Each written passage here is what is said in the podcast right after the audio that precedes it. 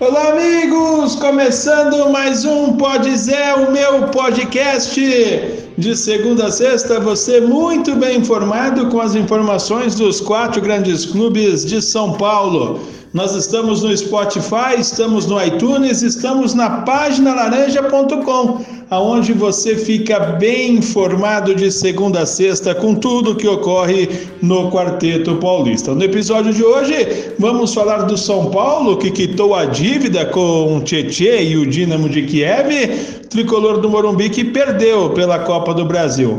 O Palmeiras, com desfalques, joga amanhã contra o CRB. Corinthians joga daqui a pouco contra o Atlético Goianiense. E o Santos, o nome de PH Ganso, volta a ser comentado nos bastidores. Tudo isso você acompanha agora comigo aqui no Pode Zé. Basta você seguir, compartilhar e divulgar para todos os seus amigos. Começando desse giro pelo Corinthians, o Timão joga daqui a pouco 20 21 horas e 30 minutos contra o Atlético Goianiense. O técnico Silvinho vai ter Gabriel novamente à disposição. O volante que não atuou nos últimos jogos está retornando à equipe e será titular no confronto de logo mais contra o Atlético Goianiense. Ainda existe dúvidas na escalação do timão, mas o provável Corinthians deve ser Cássio, Fagner Gil, Raul Gustavo e na esquerda Lucas Piton.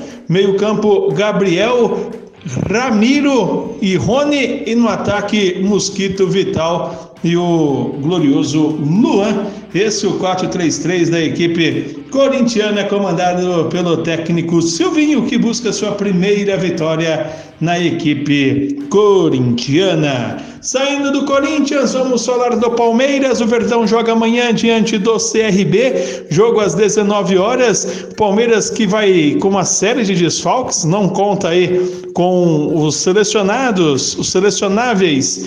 O Everton, Gabriel Menino, Marco, eh, Gabriel Menino, Gustavo Gomes e Matias Vinha. Em contrapartida, Marcos Rocha e Breno Lopes voltaram a treinar com bola e podem ser novidades mas não estão entre os 11 que devem ir a campo na partida de amanhã diante do CRB. Um provável Palmeiras será o Jailson no gol, o Lucas Lima na ala direita, os três zagueiros alviverde com Luan, Renan e Alain Pereur e na esquerda Vitor Luiz. O meio-campo, possivelmente Danilo Patrick de Paula, armando o time Rafael Veiga e no ataque William e Rony, esses treinaram, né, em uma série de trabalhos realizados aí pelo técnico Abel Ferreira. O Palmeiras não deve fugir muito disso, o Verdão está chegando nesse momento a Maceió, na Alagoas, aonde joga amanhã diante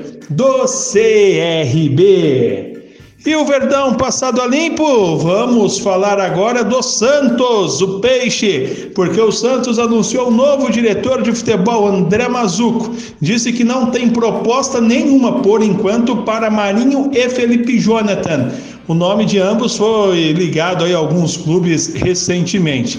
E o e o Mazuco também diz que a equipe do Santos está no caminho certo para contratações. O nome que ganhou é, notoriedade nas últimas horas na Vila Belmiro é Paulo Henrique Ganso. Seria um pedido de Fernando Diniz, o nome de PH Ganso, e o Santos está estudando a possibilidade de trazer o jogador que hoje atua no Fluminense. Vamos esperar para ver. André Mazuco, novo diretor de futebol confirmado. O Santos joga sábado diante do Ceará pelo Campeonato Brasileiro. Ontem na Copa do Brasil, vitória diante do Cianorte por 2 a 0, um jogo tranquilo e calmo para a equipe tricolor. E para finalizar, vamos falar do São Paulo, do tricolor do Morumbi. O São Paulo que ontem perdeu para o 4 de julho por 3 a 2, uma arbitragem horrorosa. A anulou um gol legal do Galeano e não anulou um gol que estava impedido do time do 4 de julho. Resultado, na próxima semana, a equipe do São Paulo vai ter que reverter, vai ter que vencer por dois gols de diferença a equipe do Piauí. Até acredito que vá conseguir, mas todo cuidado é pouco com o 4 de julho para não acontecer aí uma zebraça histórica, podemos dizer assim, na competição na Copa do Brasil. O técnico Hernan Crespo diz que o resultado foi normal. O Hernan Crespo, quando São Paulo não vai bem, ele fala que foi um acidente de percurso. É uma frase que o Hernan Crespo utiliza muito. Verdade que o São Paulo atuou com os reservas, porque os titulares se preparam para o jogo diante do Atlético Goianiense nesse domingo, onde o tricolor tenta a recuperação no Brasileirão, já que empatou em casa diante do Fluminense. A boa notícia do São Paulo, o tricolor quitou a dívida que o clube tinha com o Dinamo de Kiev na compra de Tietê. Agora o São Paulo não deve mais nada ao clube ucraniano.